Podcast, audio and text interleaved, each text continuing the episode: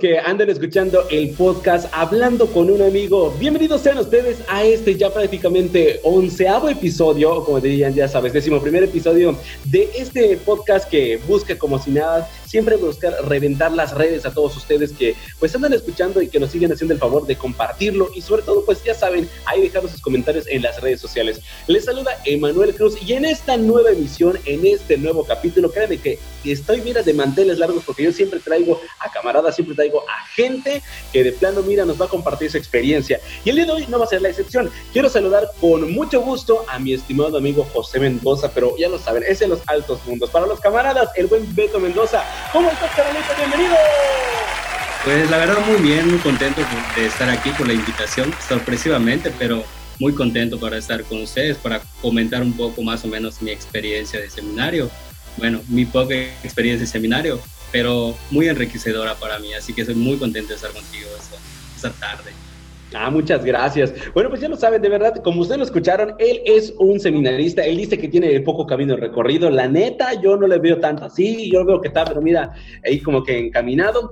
Y la verdad es que mi estimado Beto, pues ya sabes, él no es yucateco 100%, no es prácticamente cabeza de LEC, al contrario, no, él prácticamente viene de los tabascos, pero la verdad yo quisiera saber cómo es que llegaste por acá, cuéntamelo todo. Ah, bueno, este, tengo más o menos 10 años viviendo aquí en Yucatán. Eh, llegué porque por mi universidad. Y quería estudiar eh, algo más como tecnología. Y pues, me vine con, con, con, mi hermano, mi hermano vive aquí, ya tiene un poquito más de tiempo y me invitó, me dijo pues si quieres me acompañas y ya este, tú estudias y pues te dedicas a, tus estudios y todo eso, ¿no?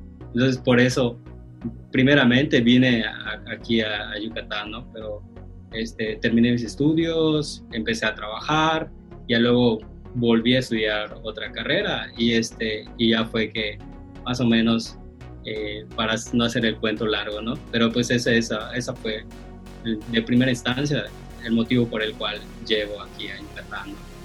Básicamente tú ya puedes decir que ya hablas aporreado, hermano. Ya estuvo, ya, ya sabes más o menos todas las palabras sabidas y por haber. Oye, pues, y hablando de todo eso, yo creo que es muy importante que pues, tú nos digas, neta, al principio nos entendías lo que hablábamos. Cuando tú llegaste a Yucatán, ¿cuál fue la primera palabra que te sacó de onda que dices, guay, no sé de qué están hablando? este, la verdad es que cuando llego en la universidad, pues hay mucho lenguaje florido, ¿no? Y hay muchos chavos que vienen de, de, distintos lados. Y sí, sí, me costó un poco de trabajo entender algunos términos, ¿no? Y, este, y ya uno de mis amigos de, de la universidad, pues empieza a explicar, eh, ya sabes, ¿no? Esta palabra significa esto, esto quiere decir esto, cuando te digan esto, puedes responder esto. Y poco a poco así me, fue, me fui terminando de toda la, la, la, jerga, ¿no? De, de, Yucatán. Y, y, la verdad es que ahora pues ya nadie me lleva al baile, ¿no? Este, lo entiendo perfectamente, incluso, ah, eh, por ejemplo, con mis amigos, cuando a veces me quieren cotorrear, pues ya hay camino recorrido ya. Ahora sí que ya soy yuca, yuca casi certificado, así que no me pueden llevar al baile. Oye, sí, la verdad es que, eh, amigo, escuché que tú dijiste que viniste a estudiar algo. Específicamente, ¿entraste a estudiar la, la carrera o el proceso que tú querías? Eh, sí, en su momento sí, este, estudié informática administrativa y me gustaba mucho, o sea, me gusta bastante la informática y es uno de los puntos que he destacado, he ejercido bastante en mi vida y igual en mi trabajo, ¿no? Pero después brinqué, hice un salto así cualitativo y dije, voy a complementar mi carrera y estudié lo que es ciencias de la comunicación.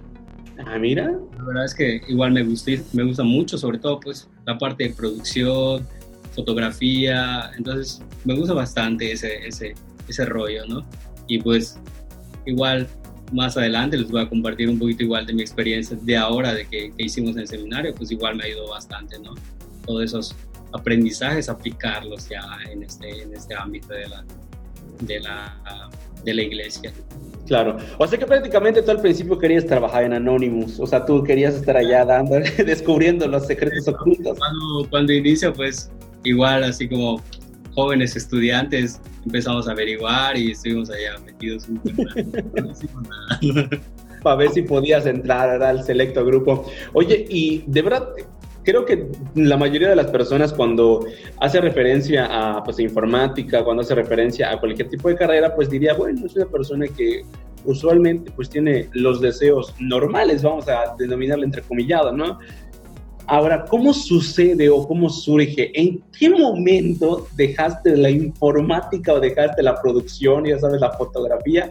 Teóricamente digo, ¿no? O sea, y decidiste, pues bueno, o sea, como que, pues me voy al seminario bueno, la verdad es que estaba yo metido un poco en la iglesia, no tanto, ¿no? O sea, normal, misa los domingos, así con fuerza. Y, ayudaba yo mucho en la parte de, la iglesia, pero desde, vamos, desde el área técnica, ¿no? Ayudaba mucho en la parte de hacer algunos flyers, algunas ediciones de video, pero no estaba metido allá.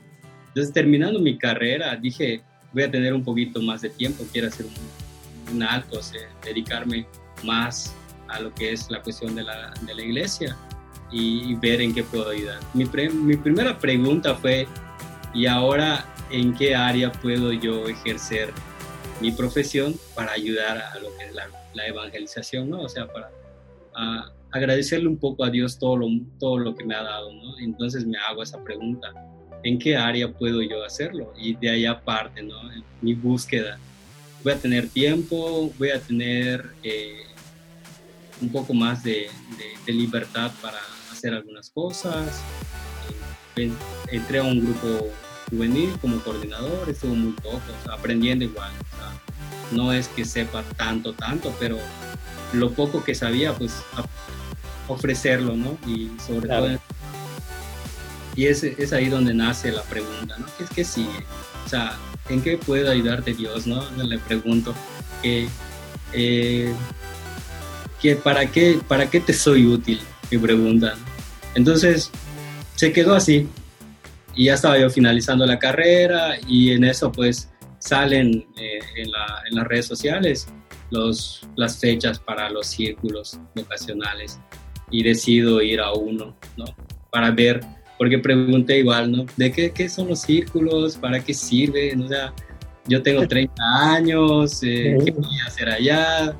Pues más o menos, ¿no? Pues ciertamente despejando un poco, ¿no? No, no es para, los círculos no es para que te vayas y digas, ya, ya quiero ser sacerdote, voy a los círculos, ¿no? Cuando voy al primero, pues entiendo la dinámica de los círculos, que es cuál es tu vocación, ¿no? ¿A qué estás llamado? ¿Qué estás llamando? Y es cuando nace la pregunta y es cuando quiero profundizar un poco más porque me interesa saber, quiero saber, quiero, quiero despejar esa duda, para dónde voy, para qué lado y eso.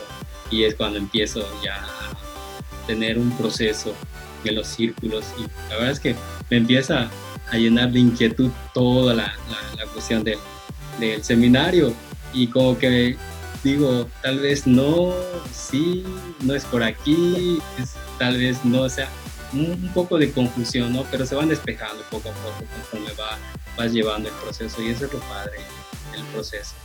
Y la verdad es que yo no pensaba quedarme ahí, yo iba nada más para ver qué onda y resulta que ya, ya. Pues que me quedé siempre sí.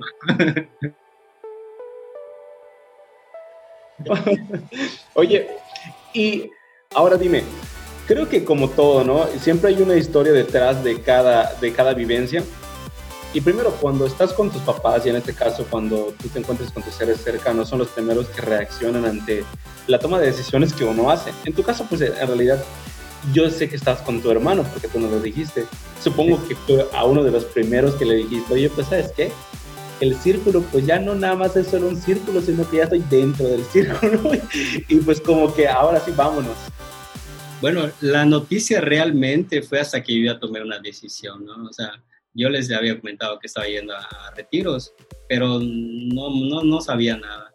primero porque quería yo tomar una decisión propia, o sea, una decisión que no influyera a nadie, que sea propiamente, ¿no? O sea, un discernimiento completamente libre y, si, y que sea mío. O sea, era un proceso un poco celoso, ¿no? descubrir esa, esa situación. No quería que nadie, hasta el final, cuando ya tenía una respuesta, fue que compartí mi decisión.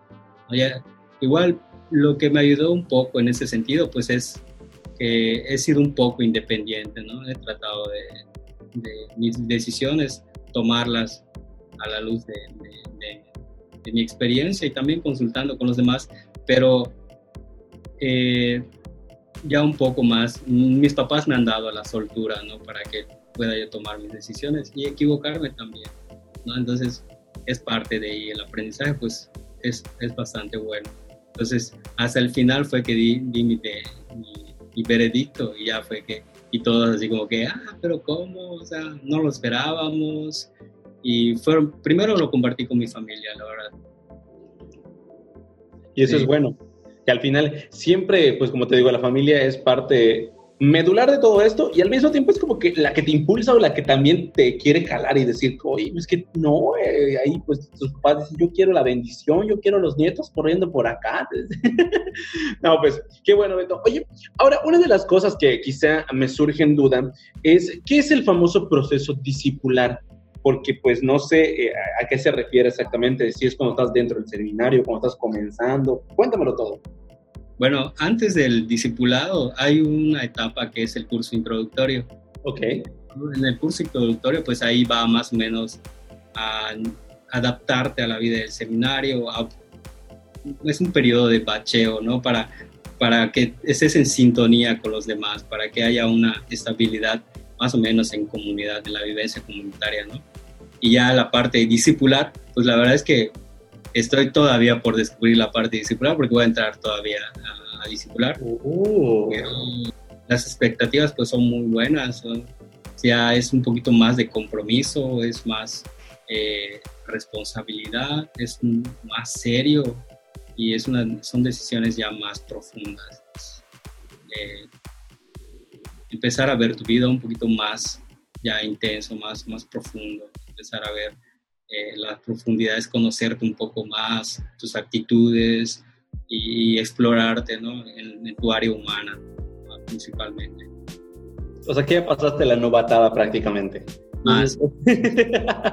Se puede decir que ya estuvo, ya lo brincaste y bueno, pues ahora en el proceso discipular, que es muy padre, ¿no? Porque, por ejemplo, eso viene después de los círculos vocacionales, el proceso de este ¿cómo? Pues digo, la novatada, vamos a decirlo, círculos vocacionales, la novatada de ustedes, que es el proceso de adaptación, como tú me dices, y ya después es el proceso discipular, ¿es correcto?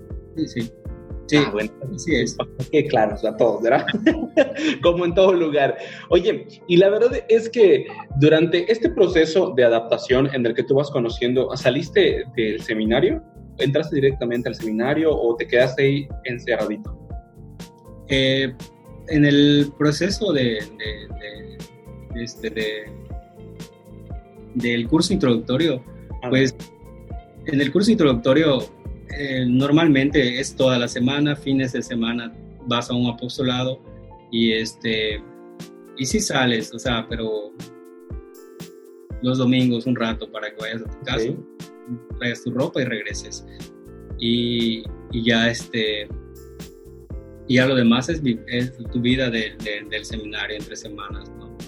Pero este, ahorita, si, no sé si preguntas ah, en cuestión de la contingencia. No, en realidad era para saber si salías o no salías durante, durante ah, ese tiempo.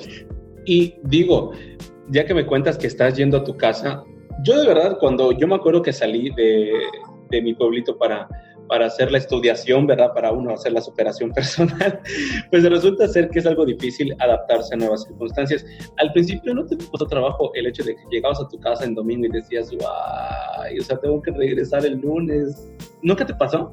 De hecho, eh, no es tanto, te quedas, ¿qué? El sales el domingo en la mañana y, bueno, al mediodía y ya regresas en la noche. O sea, es un pasatiempo, un ratito nada más pero sí da como ganitas de, ya no quiero regresar hacia los primeros días, ¿no? primeros meses, así como que ya, este, pues quiero quedarme en mi casa, pero igual es un proceso igual en el que tienes que ir madurando, ¿no? O sea, sabemos que sí es difícil, no es fácil eh, desprenderte, ¿no? Sobre todo de, de una vida que ya tienes, eh, ya estás acostumbrado, ya, ya, ya tienes tu, zona de confort, sí es, es, un poco difícil salir de esa, de esa zona, ¿no? Pero afortunadamente vas descubriendo igual eh, los frutos que te va dando el proceso y eso es lo que motiva bastante y lo que te mueve a regresar y lo que vas encontrando, ¿no? Vas descubriendo una iglesia distinta, vas descubriendo una iglesia que, que te necesita, una iglesia que te pide ser solidario, que te pide, este, que te exige igual. Tú estás viendo la necesidad de los demás y no puedes ser indiferente a todo ello. Entonces eso te motiva bastante. En mi caso me motiva muchísimo a regresar y a, con todo, ¿no? a echarle las ganas del mundo, porque hay gente que sí eh, nos espera, ¿no? gente que tiene mucha esperanza, pone sus esperanzas en, ti y, este, y no podemos como defraudarlo. ¿no? Siempre igual ver la voluntad de Dios en todos esos eh, casos y todas esas personas que se, que se eh, le ponen el empeño, ¿no? Y, y pues eso motiva muchísimo a, a seguirle y continuar en tu proceso y echarle ganas, ¿no? Hacerlo así como lo más eh, transparente posible con tu proceso. Y eso es bueno. Tengo dos preguntas y ya sabes, como te lo dije, me estimó Betito la bandera, me lo dijo, yo metí este, aquí mi mano en la, en la bolita mágica y obviamente salió la pregunta chismosa. Primero que nada, digo, yo sé, yo sé que es muy difícil. Eh, tú convivías con tu hermano y pues la neta a veces adaptarse en cuanto al carácter que está canijo. Ahora, ¿Qué ha sido convivir con otros caballeros que en primera pues ni siquiera son tu familia? Eh, ni siquiera pues conoces sus hábitos, sus manías y toda la cosa. ¿Cómo ha sido ese proceso y cómo está la guerra por allá entre pues que de repente comen lunes de frijol con puerco ciertas cositas? ¿Cómo, cómo lo aguantan ustedes por ahí? la verdad es que eh, te, te, vas acostumbrando, ¿no? Vas, vas, a vas conociendo un poco a tus hermanos, ¿no? Y, son distintas realidades, distintas actitudes, a veces sí, o sea, no es fácil el, hecho de que no es lo mismo que convivas eh, un poco con ellos a que vivas todos los días con ellos, ¿no? Y pues, vayas asumiendo poco a poco la responsabilidad de la comunidad.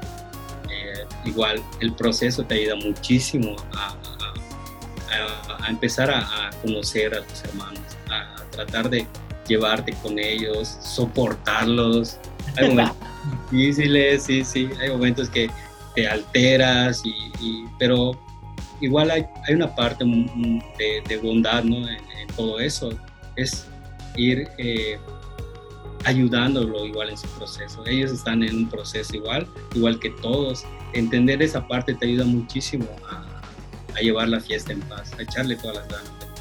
Claro que hay momentos difíciles, sí, pero igual hay momentos de diálogo donde tú puedes acercarte y hablarle, oye, mira, siento que está pasando esto, ¿cómo lo arreglamos? Y cada quien pone su parte y, así va el proceso creciendo. Eh, poco a poco se va, se va llevando la, la, cosa y poco a poco vas entendiendo la dinámica de la comunidad, vas creciendo en comunidad. Por eso igual se hace una distinción muchísima en una comunidad que es social a una comunidad para el reino, que es distinto a, una, a un grupo de, de, amigos, ya es más fraterno, ya es más eh, conocerlo a fondo, conocer su proceso, su historia, enriquecerte, complementarte con ellos. O sea, cada uno tiene sus virtudes que te van ayudando y te van confrontando a ti ves que uno es más dedicado en el estudio y tú todavía no te cuesta trabajo no sentarte a estudiar y te motiva a ver que el otro se está esforzando y dice él sí, él puede, pues yo también puedo, ¿no? Y así en los momentos de deporte, en los momentos de, la casa, hacer de la casa, igual, este, es un proceso y donde vas enriqueciéndote y vas aprendiendo muchísimo, vas creciendo en comunidad, vas, vas creciendo en todos los sentidos, ¿no? Porque va, exploras muchísimo. O sea, hay, de todos los colores y sabores, en el sentido de, actitudes y motivaciones. Ahora tuércelos, aquí la pesta las patas. Ah, que digas, de este carnal, no, es cierto, no es cierto. Después te van a decir, oye, pues ¿para qué? ¿Para qué estás yendo allá? Dice, no. Uy, la verdad es que sí. Y aparte de todo eso, a mí me, ahí me contaron, ahí ya sabes, por allá un pajarito me, ahí me, me susurró, que pues en unas misiones, esas misiones que pasaron ustedes de verdad durante pues eh, en la época en la que comenzó la famosa cuarentena y comenzó toda la pandemia, hubo un momento en el que pues, se quedaron allá encerrados eh, en el lugar donde fueron. Es verdad, ¿qué se siente estar en el momento en el que de plano dijiste, sabes qué, ya estuvo, estoy en misiones, pero resulta ser que me iba una semana y ahora no? Hashtag me quedo dos meses por COVID. ¿Cómo fue eso? Cuéntamelo. La verdad es que llevábamos, estábamos muy emocionados por esa experiencia, era una experiencia que estábamos esperando bastante tiempo, la experiencia de, vivir la Semana Santa en las comunidades. Y la, la, primera semana, pues todo pasó normal, o sea, según nuestra, nuestro itinerario, lo vivimos, nos presentamos con la comunidad, convivimos con la comunidad de Valladolid y después los fines de semana, pues ya nos mandaron a, una, a otras comunidades de allá de, de Valladolid y todo pasó bien, ¿no? Pasando esa semana ya empiezan las noticias, empiezan la, la, la, parte fuerte, ¿no? Y ya fue cuando eh, nuestro prefecto nos dice que no podemos salir, que nos tenemos que quedar encerrados por cuestiones de seguridad y nosotros, pues, tan grave es el asunto, ¿qué está pasando? Claro, este, ¿cuántos eran? ¿Cuántos eran ustedes allá? Allá éramos 12. Eran 12. O sea, prácticamente imagínate la escena, los 12 discípulos en el momento en que están encerrados. Hasta imagínate eso. Sí, sí, de hecho eh, nos sentamos todos eh, a dialogar y ya fue que recibimos la noticia. Pero igual es tomar las cosas con mucha fe, bajo, la, bajo una visión totalmente distinta, ver la presencia de Dios en ese momento y sobre todo la, primera duda que sale, la primera temores y nuestras, nuestras familias cómo están. Claro. ¿Cómo pasar con ellos? Eh, qué, está pasando? ¿no? O sea, era un poco así confuso toda, toda la situación y la incertidumbre que se vivía, ¿no? O sea, la verdad es que sí nos afectó muchísimo en ese momento. ¿Y ahora qué vamos a hacer? Encerrados, nuestros itinerarios, ¿qué, qué, qué va a pasar? Pues, lo bueno es que igual nuestro perfecto nos ha ayudado muchísimo porque pues buscó la, la, manera de cómo llevar todo este proceso, ¿no? tomar las medidas necesarias, entender lo que no solo se trataba de nosotros, sino que también cuidar a la comunidad, cuidar a nuestra familia, movernos de ese lugar a ir a nuestras casas, pues era un riesgo eh, que se podía que podías llevar a tu familia, ¿no? Y, lo, y entender que lo importante para nuestra familia es que nosotros estuviésemos bien. La verdad es que estábamos muy bien. en Valladolid nos atendieron súper bien.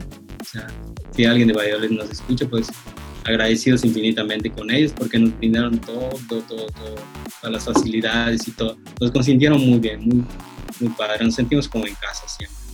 Ay, qué padre, ¿no? Oye, ¿y en serio, sí se quedaron encerrados o qué hacían allá? ¿Jugaban allá, no sé, algo, no sé, tamalitos en la olla o, algo para desaburrir? Eh, eh, sí, nos quedamos, buscamos la forma de hacer nuestro deporte. La, Casa de la Cristiandad tiene una cancha, íbamos a las canchas, ¿no?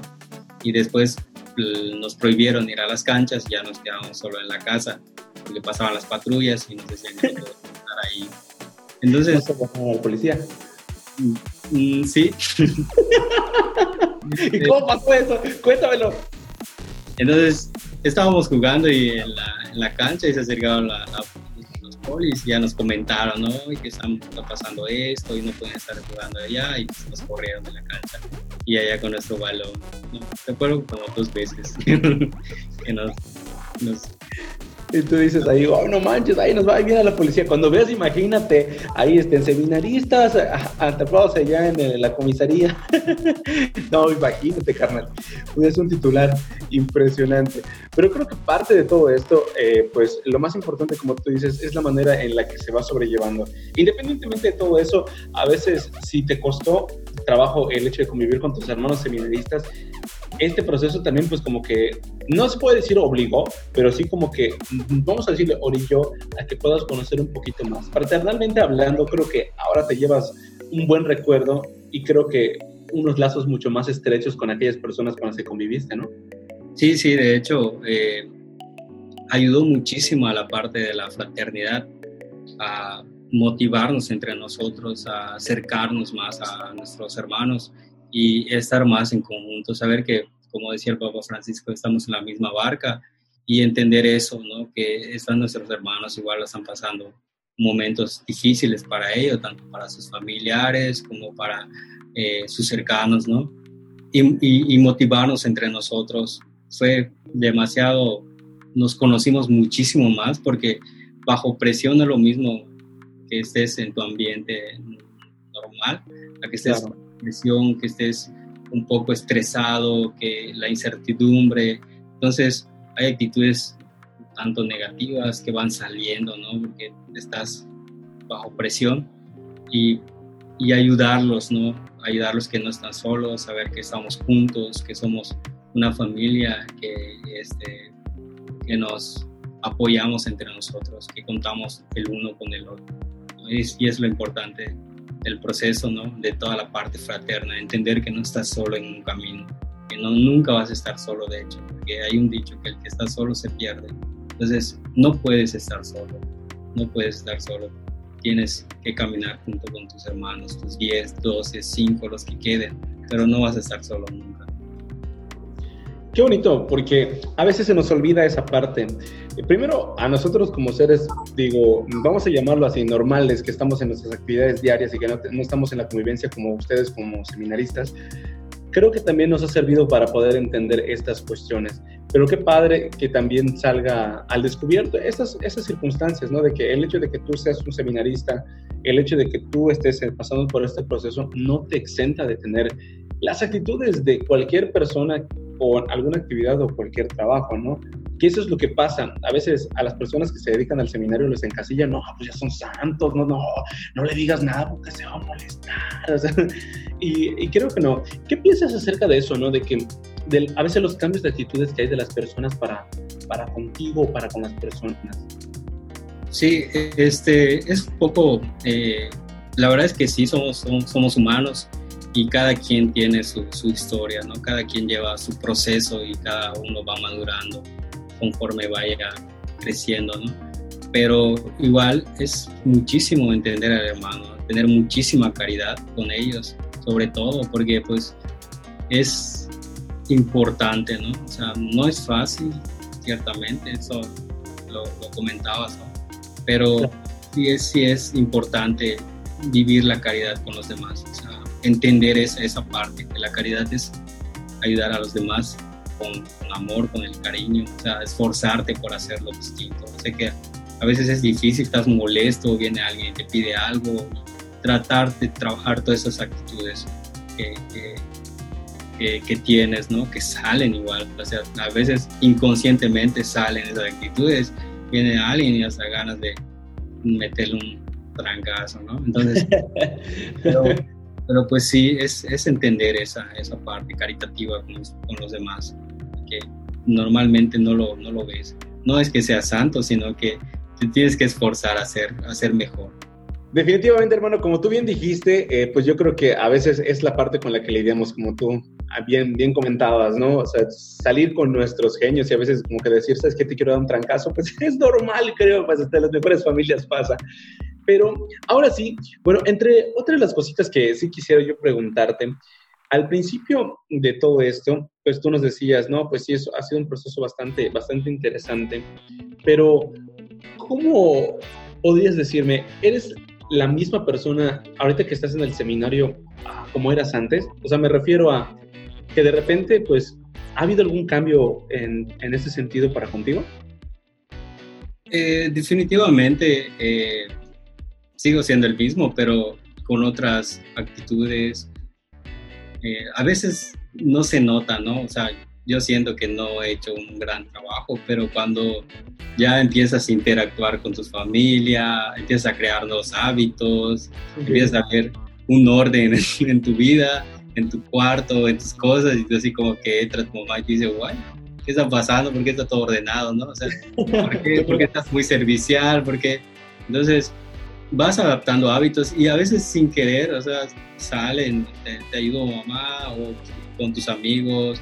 Es un poco difícil con tus amigos porque igual caen en esa de que no, pues ya eres santo, no podemos hablar de esto cuando estás tú presente. Y son esas cuestiones, ¿no? Pero la verdad es que sí hay un crecimiento, lo, lo empiezas a notar durante el proceso.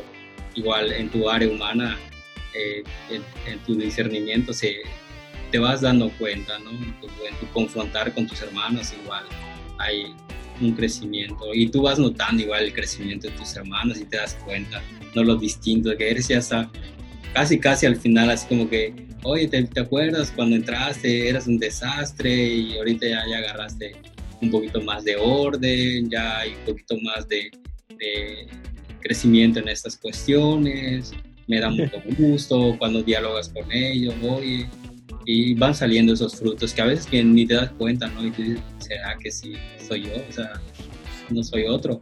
Pero no, no, no, sin embargo, e-, eres tú mismo, simplemente vas trabajando esas, esas cuestiones que no, que no, nunca la habías tomado en cuenta y nunca te habías dado cuenta de que ahí estaban y cuáles eran los motivos que, que habían detrás de actitudes, vas conociendo, te vas explorando, de dónde, por qué soy así, por qué me comporto así, porque en diferentes cuestiones tal vez soy más amigable cuando soy en mi casa o con mis amigos soy más buena gente, una cosa así. Entonces vas entendiendo la, tu dinámica con los tu dinámica de ti mismo, vas explorando muchísimas cosas que la verdad es que yo no, nunca había eh, pensado explorar, ¿no? O sea, desde la parte espiritual, desde la parte humana, intelectual, y, este, pastoral, pues vas, todas esas dimensiones, pues obviamente las vas trabajando, ¿no? Y en tu proceso te vas descubriendo todas esas riquezas que hay detrás de, de, este, este proceso, de este camino. Y, y, es cuando empiezas a recoger los frutos, motivo para que sigas caminando. Dices, bueno, me encanta estar aquí, me encanta el proceso que llevo, estoy muy contento con, con la decisión que he tomado y que sea lo que Dios quiera. Vamos, y así. Oye, ¿y cuáles son esos temas tabú que de repente no quieren platicar contigo tus amigos? Porque pues, suele pasar, ¿no? O sea, dime, o sea, suéltame la sopa.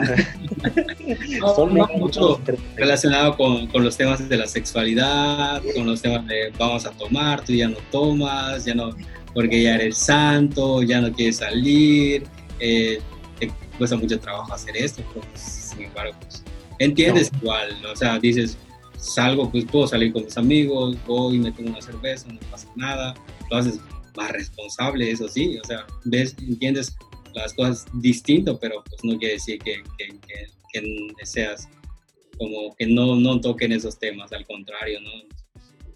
Mejor, ¿no? Si hablas con ellos, y, pero ya lo ves otro, con otro tinte, ¿no? O sea, no es claro. ya un distinto a, a como lo ven ellos, sea, como tú lo tomas. Sí, definitivo. Y al final de todo esto, yo creo que como todas las personas siempre van a intentar como que decir chispas, no, no, porque pues a lo mejor se va a molestar con nosotros y no, como tú dices, no ha, no ha habido ese, ese proceso más que de crecimiento personal y al mismo tiempo de caridad para, y fraternidad con las personas que te, que te rodean. Oye, pero al entrar al seminario, la típica pregunta que creo que a lo mejor te han hecho, pero sí quisiera que fuera como que tú la destacaras. ¿Tuviste miedo? Sí, sí, obviamente tuve muchísimo miedo, muchísima eh, eh, incertidumbre en el sentido de que, por ejemplo, yo ya tenía un empleo, tenía una estabilidad y ya había este, propuestas para, este, para seguir creciendo ahí en donde estaba trabajando y estaba muy bien, tenía un horario cómodo, un buen sueldo. O sea, ya, ya prácticamente estaba yo así como estable, ¿no? Para empezar a, a hacer mis ahorros, ya había terminado la universidad, lo que sigue es empezar a ahorrar, patrimonio, empezar a tener mis cosas y a adquirir mis bienes, ¿no?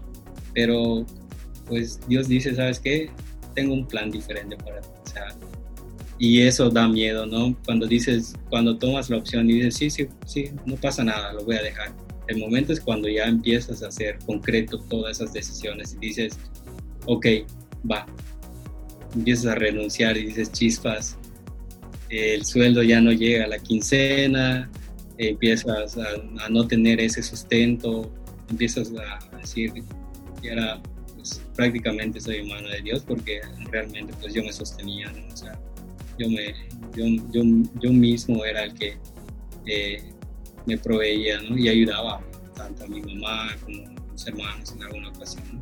Y da un poco de temor todo eso, dejar toda esa, esa zona que de confort y esa zona de que cuesta trabajo, es decir, muchas veces optas por lo seguro, eso es lo seguro, o sea, yo ahorita estoy bien, dices, pero cuando hay una cuestión de estar bien y sentirte bien, o sea, estar bien en el sentido de que estás estable, pero no te sientes tan bien, hay algo que te falta y ese algo que me falta no, lo, no me lo estaba dando mi, estabilidad actual y cuando empiezas a tener esas inquietudes, ese vacío, y ese vacío que tenías allá se empieza a llenar, empiezas a llenar y te empiezas a sentir bien con, con tu decisión y contento con lo que estás haciendo.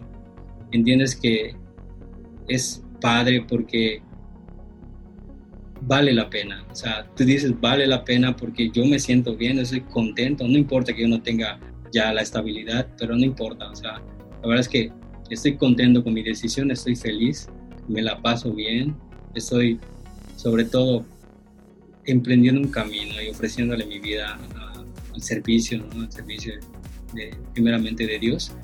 Y cuando encuentras la bondad en esa decisión, tu decisión es más valiosa y es más este, libre, que ya no hay nada que te ate, ya no dices voy a dejar atrás mis cosas, ya no, ya no tengo nada, voy con todo. Ese, ese soy yo. Yo cuando entré sí estaba yo así, muchísimo, con mucha, mucho miedo y yo le dije, pues, ¿sabes qué? Ya dejé todo.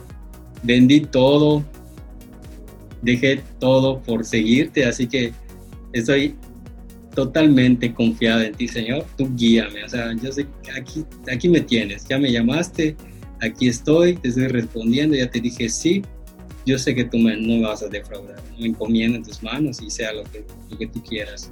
Total, es un año que te voy a dedicar. O sea, el proceso del introductorio pues es un año, ¿no? Es un año que lo voy a vivir con intensidad, lo voy a vivir con todo, porque estoy dejando muchísimas cosas y que yo no lo disfrute, que yo no lo viva, pues ya está un poco pues, difícil, ¿no? Pero entendí que sí, la verdad es que ahorita no me arrepiento de haber dejado todo eso, de haber tomado esta opción, de haber vivido todo este tiempo en el seminario, dedicarle mi vida al seminario.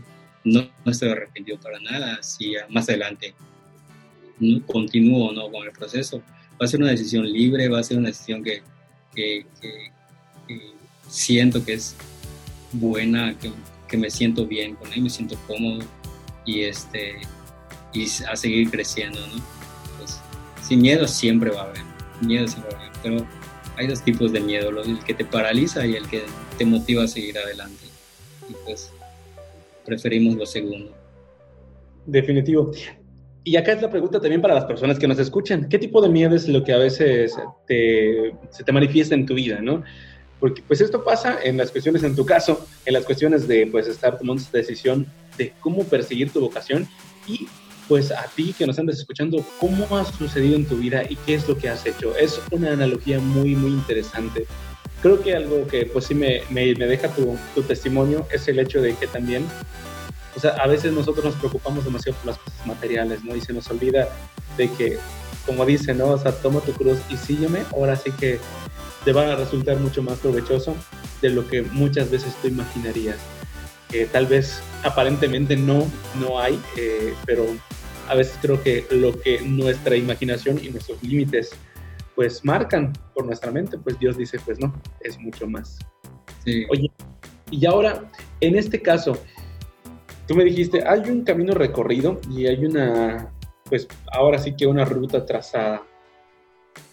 Si tú tuvieras la oportunidad de hacer como viajeros en el tiempo, ya sabes, ¿tú crees que te encontrarías o buscarías antes al Señor? O sea, si tú en este caso tuvieras la oportunidad de viajar en el tiempo y te presentas a ti mismo, ¿qué le dirías a tu, a tu yo de hace 5 años, de hace 10 años? Y tal vez lo aconsejarías para que busque antes a, a Dios. Yo creo que algo que aprendí es que los tiempos de Dios son perfectos. Así que durante todo tu proceso que vas, eh, te llama cuando, cuando Él quiere, cuando sabe, Él siempre sabe que puedes. Cuando te llama es porque sabe que puedes. Incluso cuando tú no creas en ti mismo, sabes que Él cree en ti. O sea, eso es, si yo pudiera regresar en el, en el tiempo, pues lo único que le diría es que viva su vida con intensidad, que viva eh, con responsabilidad sobre todo y que se esfuerce ¿no? por, por seguir eh, cerca de Dios, que se acerque muchísimo y que no, que, que no se aleje nunca, que continúe buscándolo siempre.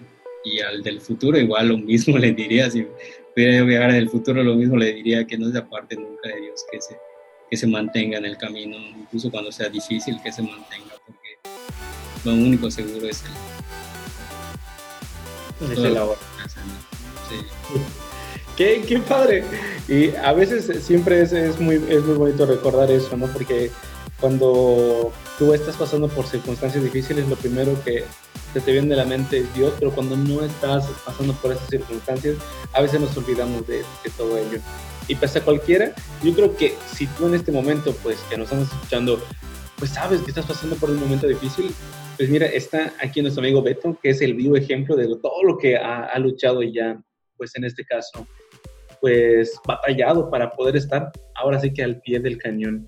Oye, y si no es mucho pedir, oye, ¿nos puedes dar algún consejo para esos jóvenes que pues en realidad no saben o tienen miedo a elegir su vocación porque pues les está costando mucho trabajo? ¿Qué consejo tú les darías? Yo creo que lo importante es que se pregunten, se hagan la pregunta, la famosísima pregunta. Siempre cuando vas al proceso te lo dicen, ¿no? Pero antes de que vayas al proceso yo te lo paso, ¿no? Que te preguntes qué es lo que quiere Dios de mí o sea, ¿qué es lo que quiere Dios de ti? ¿A qué te está llamando? O sea, ¿qué es lo que te inquieta? ¿Qué es lo que te preocupa? Y ofrecérselo. Si tienes algún problema, si la estás pasando mal, si tienes mucho miedo porque, porque no es seguro el camino que vas a seguir, tú pon tu confianza en Él, en el Maestro, dile que estás para Él, que le vas a responder en lo que Él te llame. O sea, ten tu confianza seguro y nunca te va a defraudar. Eso es seguro. No te va, no te va a decir, no te va a dar las cosas como tú quieres, eso es verdad. O sea, no va a decir que, ah, que sea fácil. No, no, no. La vida no, no, no es fácil. Pero si aprendes a ver las dificultades a los ojos de la fe, vas a encontrar que hay muchísima bondad detrás de cada suceso que pase y ver las cosas buenas y positivas de todo lo que pasa es así, incluso en tu historia personal, si es muy difícil, si has pasado por muchas dificultades, verlo bajo los ojos de la fe, o sea, tener la confianza en Jesús, en que te ama, en que Él te sacrificó y dio todo por ti, o sea, que eres valioso para Él.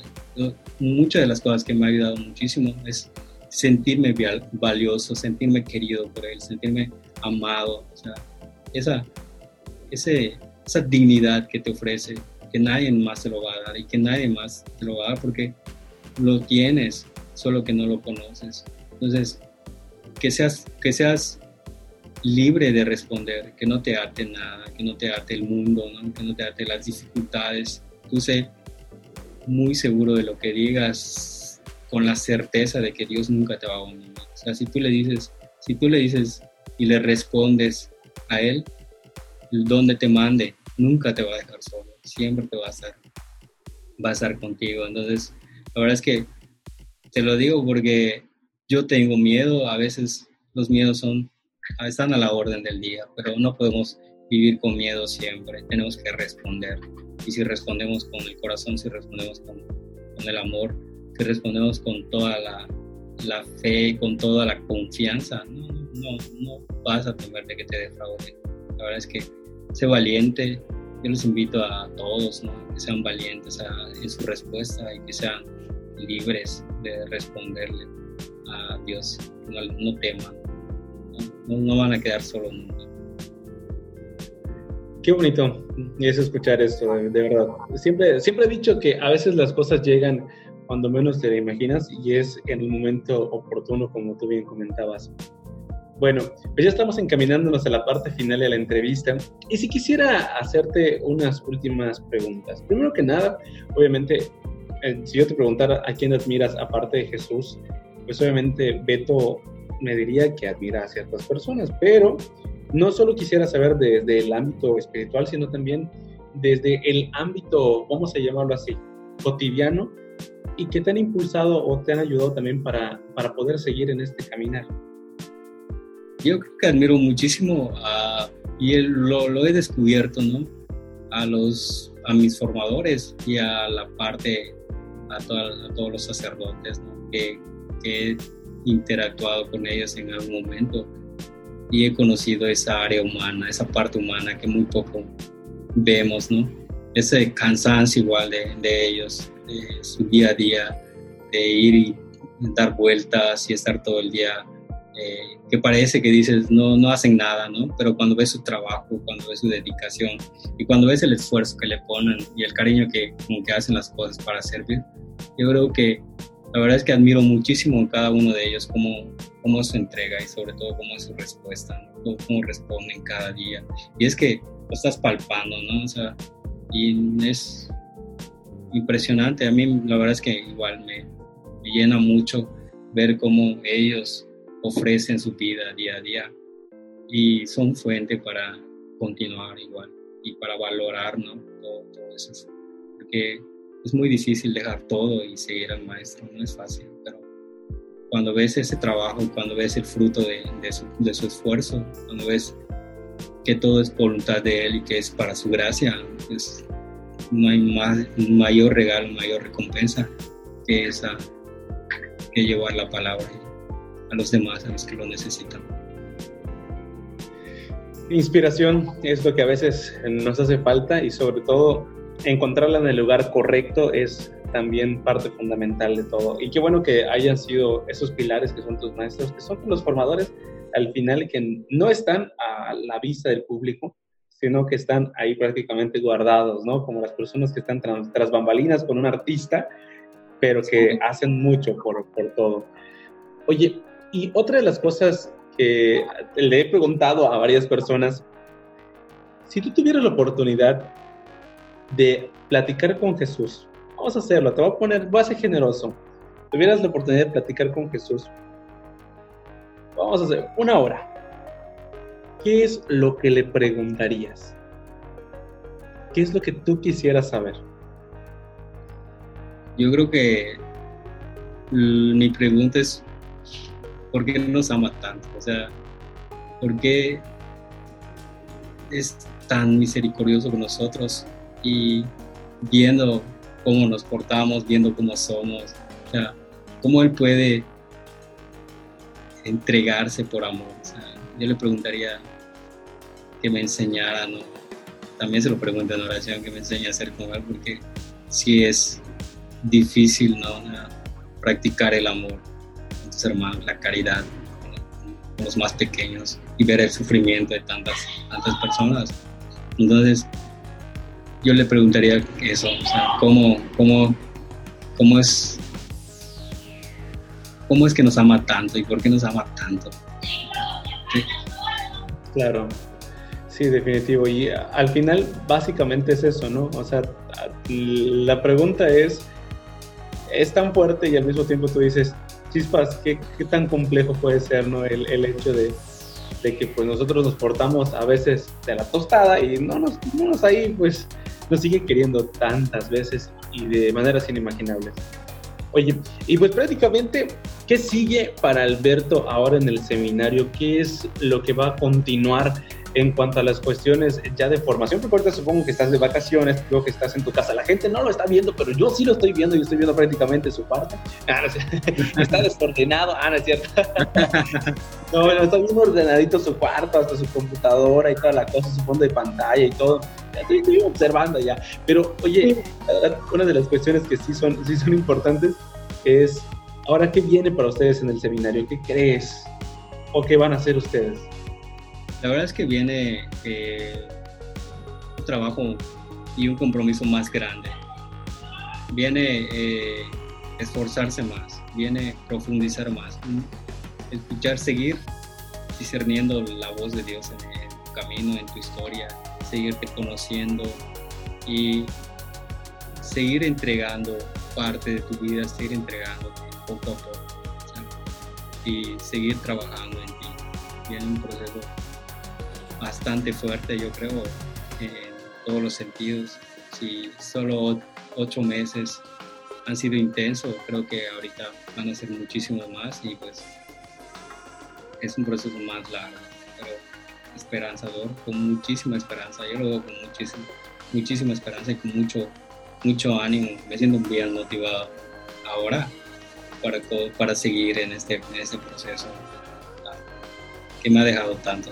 Soy muy agradecido con el seminario por todos los medios que me ha dado, por todos los recursos que me ha ofrecido a mí para encontrar esa respuesta y, y responder sinceramente, libremente. Y pues invitar a toda la gente que nos están escuchando a que no se olviden de orar por los seminaristas, de pedir también por las vocaciones, porque pasa que a veces estamos también pidiendo por nosotros, pidiendo por esta pandemia, pidiendo por todas esas circunstancias que pues nos, nos tienen ahora sí que sacados de nuestras casillas y vueltos locos, pero nos olvidamos a veces también de, de pedir por los futuros sacerdotes, ¿no? Y la gente que está viviendo este proceso. ¿Cuántas personas comenzaron contigo y cuántas personas son ahorita? Nosotros empezamos 18 y ahorita somos 9. Tenemos 9 en el, entramos al proceso de discipular. Pero igual, eh, durante el camino, pues se van nuestros hermanos y vas viendo cómo van partiendo. Pero lo interesante es que cada decisión tomada ves la convivencia con tus hermanos y ves cómo ellos deciden tomar otro camino, tomarse un tiempo, saber eh, discernir en otro momento y ver que se van primero contentos con el proceso, segundo con la decisión que han tomado y tercero con motivados para seguir eh, en el camino de la fe. Eso llena bastante porque han descubierto en su proceso igual que no siempre va a ir para allá, pero lo vas descubriendo en el camino. Y si lo descubres y te sientes bien con tu respuesta, se notan en la persona como ha tomado una buena decisión. Pues sí, la verdad es que los, los, los invito a que oren mucho por nosotros, por todos los seminaristas, por los sacerdotes, por las vocaciones. Y este, nosotros igual pedimos muchísimo por, por cada uno de los jóvenes que, que por su proceso igual, para que igual les vaya bien en todo lo que emprendan con mucho, con mucho cariño, ¿no? Para que puedan ellos salir, salir adelante, que conozcan a Jesús y que se motiven a continuar, que no se derrumben por las adversidades de, de ahora en estos tiempos, se continúen motivando, que no, no, no dejen de responder a su llamado tengan la confianza, no nos va a dejar solo. Bueno, pues esta manera es la que nos ha llevado a cerrar prácticamente esta entrevista. Usted escuchó en este momento a José Alberto Mendoza, no va a decir su otro apellido para que no lo busquen en Facebook, ¿verdad? Y lo estén atosigando. Pero de verdad, muchas gracias por compartirnos esta experiencia, esta trayectoria de que de verdad, pues motiva. Y yo creo que al final pues yo no te conocía porque yo siempre le digo a toda la gente que nos anda escuchando que pues traigo a mis amigos porque pues es hablando con un amigo, entonces ya sabes, uno tiene que este, traer a los suyos para que los conozcan. Pero creo que al final yo creo mucho en las diosidencias y ha sido muy enriquecedor y muy gratificante escucharte. Sobre todo, de verdad que a pesar de que eres una persona muy calmada y tu servidor que también es comunicólogo, es alguien que es como que muy desesperado, sirve mucho para que tú puedas transmitir mucha paz. Al menos a mí me quedó muy claro muchas, muchas cuestiones que tú dijiste y, y pues primero que nada gracias a Dios por permitirnos este, pues esta entrevista y gracias a ti por el tiempo. Antes de concluir, como en este espacio lo hacemos cotidianamente, cada miércoles, por cierto, si quieren escucharnos y estar acá en todos los podcasts, estamos en Spotify y en YouTube, eh, le, pedimos al invitado de que nos diga o nos comparta a, a nosotros una oración con la que se identifica y que usualmente es recurrente en su vida ante los momentos difíciles. Se podría decir que cuál es tu oración de batalla, con qué de repente cuando sientes que ya estás a punto de caer y tirar la toalla, ¿con cuál o qué, con qué oración te refugias? Creo que una de las oraciones, lo primero que hago es agradecer, incluso cuando me está yendo mal, o sea, ser agradecido siempre. Entonces, siempre le pido a Dios que me dé mucha paciencia, que me dé mucha sabiduría ¿no? para afrontar los problemas. le pido que me dé la capacidad para verlo, incluso en las dificultades, para ver sus, sus para oír su voz, incluso cuando no se escucha más que mis ruidos internos. Entonces, creo que mi oración es en ese sentido, dependiendo igual de lo que esté pasando. Pero siempre es primero agradecer, segundo pedirle mucha fuerza para continuar eh, en el camino, para eh, mucha sabiduría para seguir discerniendo la voz y escucharlo siempre. Y bueno, pues bueno, pues si no hay una oración en particular, sí te pediría que nos acompañes en esta, en esta tarde este, con alguna oración. Pues ahora sí que, pues, así como nosotros vamos a orar por ti, pues que hoy nos acompañes en esta oración para que juntos podamos cerrar este episodio de la mejor manera. Pues podemos despedir con un Padre nuestro. Claro. Padre nuestro que estás en el cielo, santificado sea tu nombre Venga a nosotros tu reino, hágase tu voluntad en la tierra como en el cielo. Danos hoy nuestro pan de cada día, perdona nuestras ofensas, como también nosotros perdonamos a los que nos ofenden. No nos dejes caer en la tentación y líbranos de todo mal. En nombre del Padre, del Hijo y del Espíritu Santo. Y de esta manera, señoras y señores, amigas y amigos, como siempre, bandita que anda escuchando, pues él fue nuestro amigo Beto, ya sabes, Beto, ahí el, el que de plano siempre nos va a estar ahí acompañando. Recuerden estar pendiente de todas las emisiones y sobre todo vamos a ver si hay una segunda parte para que nos cuentes más acerca de ti, más acerca de tus hobbies, de lo que te gusta, de lo que te disgusta y cómo está yendo este proceso, que es muy importante, ¿no? Seguir en este acompañamiento.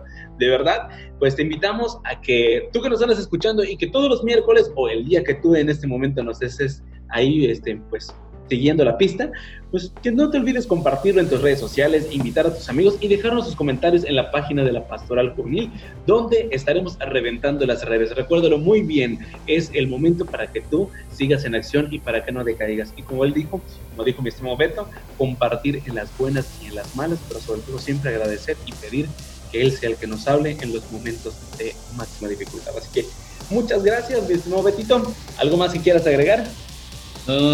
Pues invitarlos a que respondan con valentía, que no, no dejen de responderle al Señor. No nos va a dejar solo nunca. Así que ánimo a todos. De esta manera nos despedimos. Muchas gracias. Mi nombre es Emanuel Cruz. Nos escuchamos la siguiente emisión. Y recuerda, hay que seguir reventando las redes a través de donde quiera que te encuentres, pero sobre todo a través de tu vida. Vamos, nos vemos. Hasta la próxima. No.